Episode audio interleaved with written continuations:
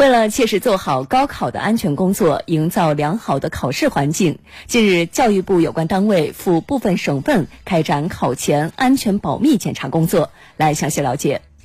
针对即将到来的高考，教育部在各地自查的基础上，重点抽查了安全保障措施、标准化考点运行情况、服务和应急防范措施多方面的工作。并与各省区市高等学校招生委员会签订了安全责任书，要求严格执行国家招生政策和招生计划，不得出台含有降低标准、违规录取考生的地方政策。开展综合治理考试环境专项行动，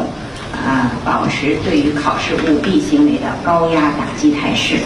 针对发现的问题呢，教育部也要求有关地方要限期整改，进一步筑牢高考安全的防火墙。发布会还同时公布了二零一八年中国语言文字事业发展状况。